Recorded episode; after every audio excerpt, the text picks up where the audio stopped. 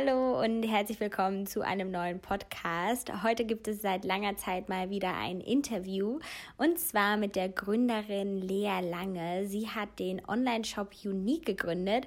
Vielleicht hast du schon das ein oder andere Bild bestellt. Ich ähm, bin ein großer Fan auf der einen Seite des Online-Shops, aber auch von Lea. Ich kenne sie, glaube ich, jetzt schon seit über anderthalb Jahren vor allem durch Startup Teens, die Charity-Organisation, die Jugendliche dabei unterstützt, Unternehmer zu werden. Und ich finde es auch immer wieder beachtlich und toll, wie Charity einen zusammenbringen kann und was für ein großes Netzwerk das auch sein kann. Also vielleicht auch an dieser Stelle nochmal für dich, es lohnt sich immer auch anderen zu helfen, weil dir dadurch auch sehr stark geholfen wird. Aber jetzt erstmal genug geredet. Ich würde sagen, wir gehen jetzt mal zum Interview rein mit Lea. Dann kannst du erstmal ein bisschen was über dich erzählen, also für alle, die dich nicht kennen, wer du bist und wie du jetzt eigentlich auch zu Unique gekommen bist. Mhm. Genau, ähm, ich bin Lea, ich bin Gründerin von Unique und ich habe vor mittlerweile fast fünf Jahren mit Marc und Sebastian Unique gegründet. Wir verkaufen irgendwie bezahlbare Kunst und nicht nur auf Wandbildern, sondern auch auf Kissen, weißt du ja auch, hast du glaube ich auch in deiner Wohnung, auf Schreibwaren. Ähm, Genau. Und was hast du vorher gemacht? Also hast du auch so ganz klassisch studiert oder ähm, wie mhm. bist du dann dazu gekommen? Ja, genau. Ich habe ganz klassisch BWL studiert und habe auch meinen Master in BWL gemacht und hatte zu der Zeit ähm, von Gründung oder Unternehmertum noch nie, also ja, nie was gehört, aber ich kannte diesen Weg ins Startup zu gehen gar nicht so richtig, weil ich damals an der LMU studiert habe und da gab es wirklich nur Beratung oder Banking, was einem damals gezeigt wurde oder wo einen die Uni rangeführt geführt hat. Ähm, aber ich habe dann durch ganz viele Zufälle während meines Masters ähm, einen äh, Jungen in meiner ersten Woche kennengelernt von der WHU und im Prinzip jeder zweite von der WHU gründet danach was. Und der kam gleich in der ersten Woche auf mich zu und meinte, nee, er bräuchte den Master eigentlich gar nicht, er würde direkt was gründen. Und ich so, oh, was ist denn hier los? Ne? Ähm, genau, und äh, witzigerweise habe ich nach meinem Master dann auch in dem Startup, was er mit zwei anderen von der WHU gegründet hat, angefangen. Und das hieß damals Kasakanda. Das wurde nach einem halben Jahr von einem großen amerikanischen Wettbewerber Fab.com gekauft. Ähm, und da war ich im Prinzip die erste Mitarbeiterin, habe auch meinen jetzigen Mitgründer oder einen meiner jetzigen Mitgründer Marc dort kennengelernt. Und äh, da sind Marc und ich im Prinzip einmal zwei Jahre durch so ein bisschen diese E-Commerce-Startup-Schule gegangen, äh, haben ganz viel gelernt, äh, haben auch viel gelernt, was wir so nicht machen würden und haben uns dann zwei Jahre später im Prinzip gesagt, so jetzt gründen wir selber was. Aha, und kam dann die Idee quasi von äh, dir, dass du sagen wolltest mit Kunst, das war irgendwie schon immer dein Interesse oder wie seid ihr auch auf diesen Markt gekommen? Mhm. Ähm, genau, also ich bin jemand, der sich unheimlich so gerne mit dem ganzen Thema Einrichtung beschäftigt und sich da auch ziemlich gut auskennt. Und auch für jemanden wie mich, wo ich schon sagen würde, so ich kenne viele Marken, ich weiß, wenn man zu unterschiedlichen Preisen was haben will, wo man hingeht, was vielleicht man gut kombiniert, aber sogar für mich war es irgendwie schwierig, ähm, jemandem zu sagen, so, wenn du bezahlbare Kunst und nicht Feinart, sondern wirklich bezahlbar unter 100 Euro möchtest, eher als Lifestyle-Produkt, ähm, geh da und dahin. Ähm, und das ist auch der Grund, warum so viele Leute zu Ikea zum Beispiel gehen, ne? weil sie nicht wissen, wo sie hingehen sollen. Und bei Ikea natürlich die Leute ganz smart durch ihren Laden lenkt, dass man erst ein Sofa kauft und sich dann überlegt, was hänge ich denn jetzt darüber. Und ähm, genau, so kam der erste Impuls wirklich so äh, aus meiner Leidenschaft und eher aus dem Privaten.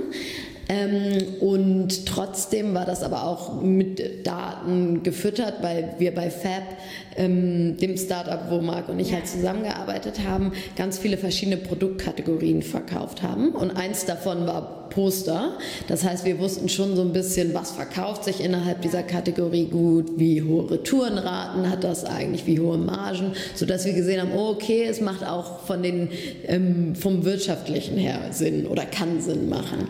Und wie wichtig war das für dich, so die richtigen Gründer noch zu finden? Also glaubst du, dass es elementar und hast du da auch irgendwie Ideen, wie man sich auch connecten kann heutzutage, mhm. wenn man es gründen will und irgendwie nach Leuten sucht? Mhm.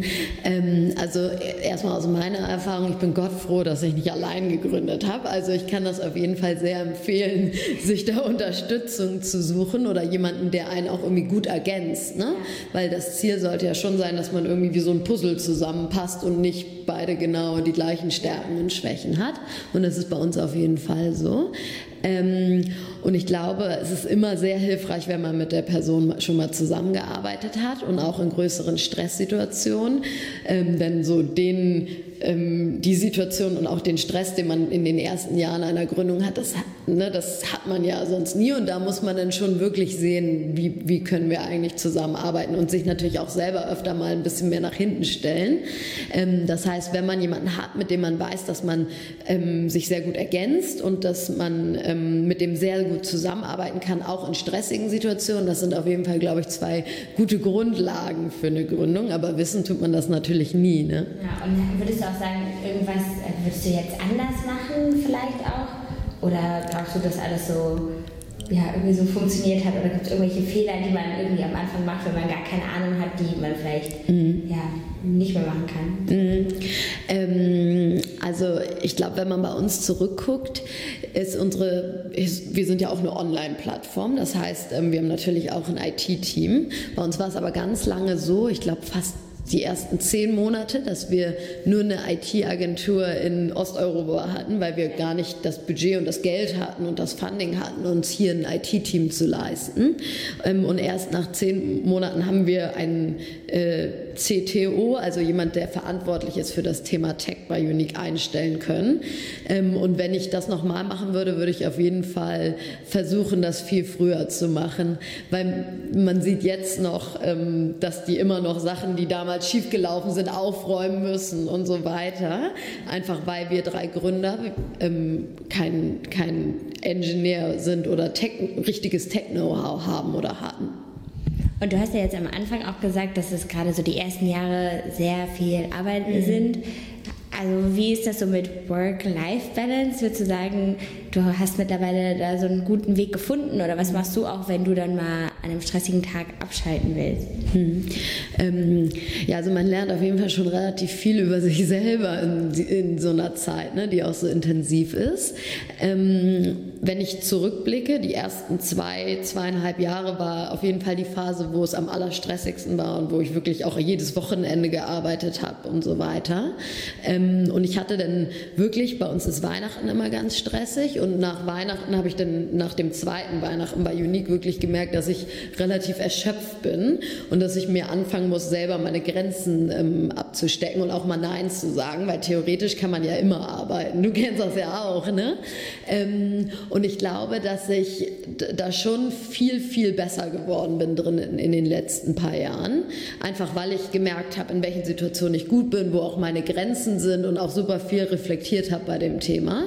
Ähm, genau, trotzdem bin ich immer noch jemand, dem sehr schwer fällt abzuschalten und ich kann das wirklich nur irgendwie, wenn ich mit Freunden irgendwo bin, wenn ich joggen gehe, das da geht das auch ziemlich gut. Ähm, aber trotzdem bin ich jemand, also ich glaube, ich habe da viel gelernt und auch viele Schritte in die richtige Richtung gemacht, aber ich kann mich bestimmt auch noch weiter verbessern. Und hast du auch zum Beispiel so Mentoren oder Vorbilder, die dir vielleicht auch so ein bisschen helfen, da dich mehr zu finden? Mhm. Ähm, also ich glaube, was da schön ist, dass wir in so der bei den Berliner Gründerin schon auch eine recht enge Gruppe an Leuten haben, die man auf jeden Fall immer ähm, fragen kann, wenn man Rat braucht. Viele waren auch schon in Situationen, die man selber hat. Ähm, das ist immer super. Also wirklich so ein Netzwerk an Damen, die irgendwie was Ähnliches gemacht haben und ähm, in vielen Situationen schon waren, in denen man war. Und das ist natürlich immer total hilfreich. Und die auch alle sehr, sehr happy sind, einfach ihre Erfahrungen zu teilen. Also es ist gar nicht so, so nee, sage ich dir nicht, sondern ne, wo man auch Rat und äh, sehr viel Rat bekommt. Und dann ist auch noch das Gute, dass mein jetzt Mann mittlerweile ähm, auch in einer ähnlichen, also der hat auch zwei Unternehmen gegründet in den letzten sieben Jahren. Und da hat man natürlich auch immer viele Situationen, über die man sich austauschen kann. Also wir versuchen es zwar immer mehr nicht über die Arbeit zu reden, aber es passiert dann halt doch immer. Ne? Und würdest du auch sagen, dass zum Beispiel heutzutage das ja auch für dich dann immer wichtig ist, ähm, da hatten wir ja eben auch schon drüber geredet, mal dieses ständig Lernen, wie würdest du sagen, bildest du dich irgendwie auch weiter und fort und ist es auch wichtig für die Mitarbeiter? Ich meine, ihr seid mhm. mittlerweile wie viele Leute? Fast 100 genau, dass die ja auch irgendwie so das Gefühl haben, sie machen nicht immer nur eine monotone Arbeit, mhm. sondern entwickeln sich ja auch irgendwie weiter.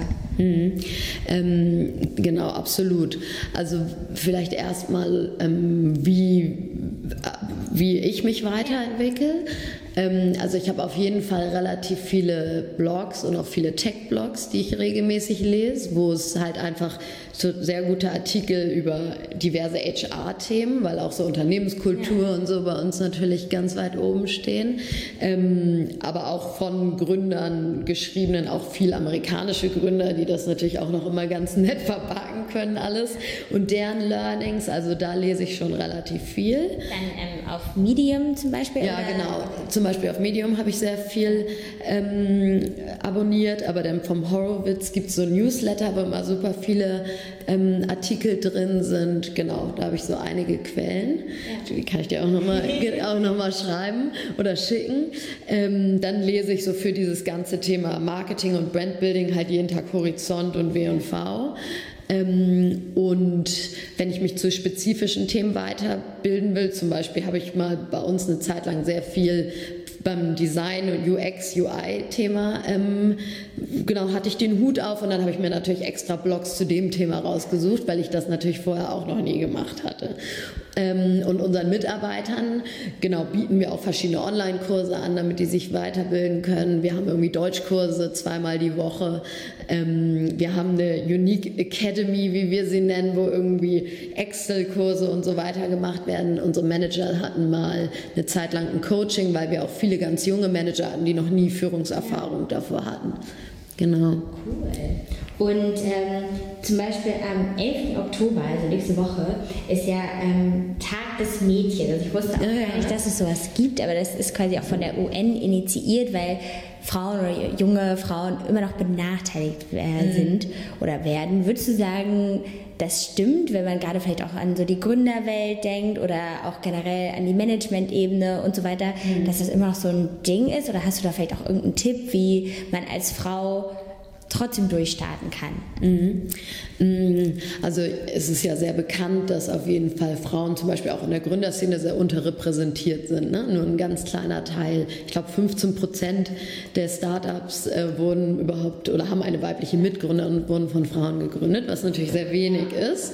Ähm, genau, trotzdem kann ich immer nur sagen, dass also jede Frau ermutigen, das auch selber zu wagen und vielleicht auch viel weniger darüber nachzudenken, was passiert eigentlich, wenn oder kann ich das eigentlich, weil das machen die meisten Männer ja auch weniger, sondern wirklich einfach sich da reinstürzen, natürlich irgendwie gut informieren und das Ganze gut vorbereiten und Sachen machen, die sinnvoll sind und irgendwie auch wirtschaftlich sinnvoll. Aber dann muss man, glaube ich, einfach sich auf das Machen und die nächsten Schritte konzentrieren und gar nicht so viel Zeit und Energie damit verschwenden, ähm, sich Sorgen zu machen oder oder. Ne? Also ich glaube auch wahrscheinlich mehr so seine eigenen Stärken finden mhm. und die weiter zu fördern, weil was ich halt viel an Feedback auch bekomme, ist oftmals, dass es so an wirklich so Selbstbewusstsein fehlt mhm. und man halt auch viel an sich zweifelt. Also hast du da auch irgendwie Tipps, wie man wirklich das so mehr stärken kann? Weil du musst ja auch in Meetings zum Beispiel, wenn es ja auch um Verhandlungen geht, mhm. musst du ja immer hinter deiner Firma stehen, hinter allem und musst das ja auch gut verkaufen können. Und hast du vielleicht Tipps, wie man auch so sich selber besser sozusagen verkaufen kann? Mhm. Ähm, also ich glaube auf jeden Fall, dass man, oder ich bin auf jeden Fall am besten in solchen Situationen, wenn ich relativ gut vorbereitet bin. Also ich glaube schon, dass das immer sehr viel ja. Sinn macht. Ähm, und dann muss man sich einfach, also das mache ich zum Beispiel oft mir immer wieder in Meetings, die mich vielleicht jetzt auch ein bisschen mehr herausfordern oder in Pitches bei Investoren, die wir in den letzten Jahren hatten, immer wieder äh, vor Augen führen, dass es ja einmal einen guten Grund gibt und was man alles schon geschafft hat, weil das vergisst man ja einfach sehr, sehr, sehr schnell. Ne? Ähm, und dann auch vor Augen führen, dass man eigentlich ja die Person ist oder ich und meine Mitgründer, die am allermeisten über dieses Business wissen ähm, und die ja wirklich die Experten sind. Und selbst wenn jemand da ist, der sehr viel Erfahrung hat über Unique und was wir hier machen und ähm, warum wir bestimmte Sachen, wissen wir ja am meisten von allen anderen Leuten. Und wir haben uns über so viele Dinge ja auch schon Gedanken gemacht und umgedreht und, und, und. Und ich glaube, wenn man sich diesen beiden Dingen bewusst ist, ähm, ist man vielleicht schon ein bisschen selbstbewusster. Ähm, genau, ich glaube, das ist einfach ganz wichtig, einem das immer wieder vor Augen führen, weil man ja wirklich sehr schnell vergisst, was man eigentlich schon alles Tolles geschafft hat. Und du hast äh, eben auch mal angesprochen, dieses Thema mehr Nein sagen. Mhm. Wie, wie hast du das für dich so ein bisschen etabliert? Weil zum Beispiel, wenn ich jetzt von mir spreche, fällt mir das manchmal auch immer noch schwer, weil man hat immer das Gefühl, ne, man will es jedem recht machen. Man hat ja irgendwie auch oft, dass man ja das Gefühl hat, von außen die und die Erwartungen erfüllen zu müssen. Wie schaffst du das so einfach nur mit dir quasi im Reinen zu sein und nicht zu denken, was, oder nicht halt darüber zu denken, was die anderen vielleicht äh, sagen. Also ich glaube, es ist Übungssache. Ich glaube, die ersten Male fällt einem das wirklich noch viel, viel schwieriger und man kommt so langsam dahin. Ähm, und das ist auch okay, aber es wird auf jeden Fall leichter, wenn man sich dazu zwingt, weil man genau vielleicht ja auch einfach also zum Beispiel bei mir ist es so, wenn ich mir meine Grenzen abstecke, ich bin auch einfach besser, wenn ich nicht völlig, weiß ich nicht, übermüdet bin oder oder. Ne? Das heißt, es, es macht dann schon Sinn, dass man das macht.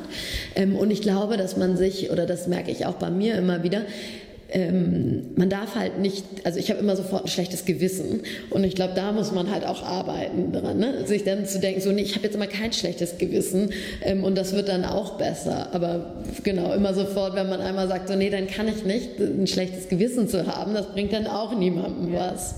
Ja, und ich glaube, was ich halt auch ne, merke, je ehrlicher man auch irgendwie ist, also wenn man auch mal sagt, man will jetzt wirklich mal Zeit für sich haben oder weiß nicht, wie du vielleicht mit deinem Mann verbringen. Wenn man ehrlich ist, dann verstehen das ja meistens ja. die Leute, aber ich glaube, man muss da halt einmal sich überwinden und dann fällt einem das bestimmt auch ein bisschen mhm. leichter.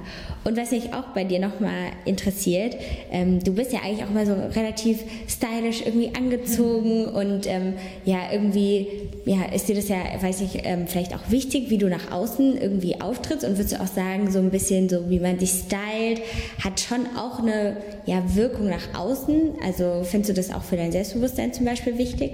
Mhm. Ähm, also ich beschäftige mich einfach gerne irgendwie mit dem Thema so Fashion und Anziehen und ähm, kombiniere auch gern Sachen und so. Es bringt mir einfach sehr viel Spaß. Ähm, glaube ich, dass das auch fürs Aufsehen wichtig ist? Ja, mit Sicherheit. Ne? Also ich glaube schon, dass man durch seine Kleidung auf jeden Fall irgendwie Selbstbewusstsein ausdrücken kann. Ähm, und ich finde das auch gut. Ne? Also wenn ich mir vorstelle, da ist ein Raum mit 80 Prozent Männern und die haben alle dunkel an, dann finde ich das auch gut, wenn da die Frau, die da drin sitzt, irgendwie eine Knallfarbe anhat und sagt so, hier bin ich jetzt. Ne? Ähm, genau, also von daher, ich glaube, also ich glaube, was man auf jeden Fall nicht machen sollte, ähm, sich dann auch noch extra als Frau irgendwie dunkel anziehen, damit man dann noch da drin verschwindet oder weil man nicht so gesehen sein will oder weil man sich sonst unwohl fühlt. So, ich glaube, das braucht man nicht, das sollte man nicht machen. Ja. Cool, weil ich finde, wie gesagt, in letzter Zeit habe ich mich auch viel ja, damit so befasst und merke halt auch, ja, schon alleine, wenn man, ich war letztens auch bei so einer Panel-Diskussion, da waren auch wieder nur Männer. Mhm. Und wenn man dann so ein knallrotes Kleid hat, also dann kann man das halt auch noch mehr so ein bisschen unterstreichen. Und das finde ich eigentlich auch immer ähm, ganz spannend, wenn man sich halt das irgendwie auch dann äh, mhm. traut und da so ein bisschen sich halt auch irgendwie ausprobiert. Ne? Mhm. Und dann habe ich auch noch eine Frage so zum Schluss. Wo hast du jetzt ähm, das Gefühl, geht es mit Unique irgendwie hin? Oder was sind auch so deine Ziele? Weil gerade zum Beispiel auch, ja, das Thema ähm, Konkurrenz oder so? Wie mhm. wichtig ist auch das für dich, dass du das Gefühl hast, du musst da immer noch schneller weiter und so weiter? Also was sind so die Zukunftspläne? So mhm. Genau, also wir haben natürlich noch einiges vor und wollen noch äh, viel größer werden. Ich hatte dir ja vorhin auch schon gesagt, uns gibt es schon in vier Sprachen. Ähm, am bekanntesten sind wir aber einfach in Deutsch, Deutschland, der Schweiz und Österreich. Und in Frankreich und England und den Niederlanden und den Nordics auch sind wir noch relativ am Anfang, würde ich jetzt sagen. Da ist noch ganz viel Potenzial, noch größer zu werden. Ähm, genau, das heißt, wir wollen mit Unique irgendwie noch viel, viel größer werden. Und witzigerweise hängt ja fast in jedem zweiten Haushalt irgendwie ein IKEA-Bild und da wollen wir natürlich irgendwann Unique sehen. Ähm, genau, aber trotzdem irgendwie auch auf eine Art und Weise, dass das auch für mich passt, würde ich sagen. Ne? Also ähm, so eine Gründung ist natürlich schon immer, hat auch mal Sprintphasen, aber trotzdem ist mir schon wichtig, wenn ich das auch noch die ganzen nächsten Jahre machen will, dass ich das, dass ich nicht immer fertig, erschöpft, müde bin, sondern ne, das soll ja auch irgendwie nachhaltig für mich funktionieren. Genau, aber ich glaube, da bin ich auf einem ganz guten Wege. Und habt ihr denn eigentlich auch vor, irgendwann mal, oder hattet ihr nicht sogar schon mal so einen Pop-Up-Store oder plant ihr sowas? Ja, genau, wir haben gerade ähm, in Berlin im Karstadt so einen Pop-Up-Shop. Genau, den haben wir auch noch für die ganze Weihnachtszeit, weil das für uns natürlich die Geschenkesaison ist, wo Leute einfach unsere Produkte auch einmal für sich natürlich auch, aber auch gerne verschenken. Und da können alle hingehen, die das irgendwie mal in der Hand haben wollen. Und dann noch, wenn du quasi einen Rat so an dein Teenager-Ich geben könntest. Was wäre das? Ähm, wenn ich als mich als Teenager zurückdenke, dann war es immer so, dass ich im Abitur oder auch im Studium immer alles einfach gemacht habe, ohne mich zu fragen, ähm, wofür brauche ich das eigentlich? Also ich habe zum Beispiel im Studium ganz, ganz viel gelernt und hatte dann auch total gute Noten, aber das waren alles Sachen, die brauchte ich nie wieder in meinem Leben. Ne? Und es ist natürlich total wichtig, dass man irgendwie eine gute Ausbildung und so hat. Aber ich glaube schon, dass es mir gut getan hätte, wenn ich mich früher mir früher überlegt hätte, so, was kann ich eigentlich, was will ich jetzt eigentlich machen und was bringt mir das später? Und das habe ich damals nie gemacht. Also ich hatte wirklich Scheuklappen an und habe dann einfach die BBL-Bücher auswendig gelernt. So.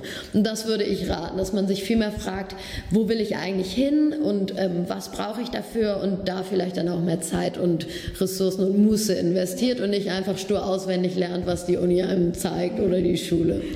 Okay, vielen, vielen Dank. Ich hoffe, dir hat der Podcast gefallen. Du kannst mir auch gerne mal schreiben, welche anderen Gründer ich vielleicht interviewen soll, denn ich habe netterweise ein wirklich sehr großes Netzwerk an ganz vielen inspirierenden Menschen. Also wenn dir jemand aus der deutschen Gründerszene einfällt, dann schreib mir gerne mal. Ähm, ansonsten, wenn du diesen Podcast hörst, halte ich diese Woche noch eine Rede im EU-Parlament und bin sehr aufgeregt ähm, ja, für diese Chance. Aber ich hoffe, dass ich das gut meistern werde. Und dann kannst du dich schon mal in der nächsten Episode darauf freuen, dass ich da bestimmt auch einiges gelernt habe, was ich dir dann berichten kann. Ich bedanke mich sehr fürs Zuhören und freue mich dann, ja, dich nächste Woche wieder zu hören. Oder ähm, dass du mich nächste Woche hören kannst. Aber schreib mir, wie gesagt, immer gerne auch Feedback, welche Themenwünsche du hast und wie du meinen Podcast so findest. Und dann bis ja, nächste Woche. Tschüss.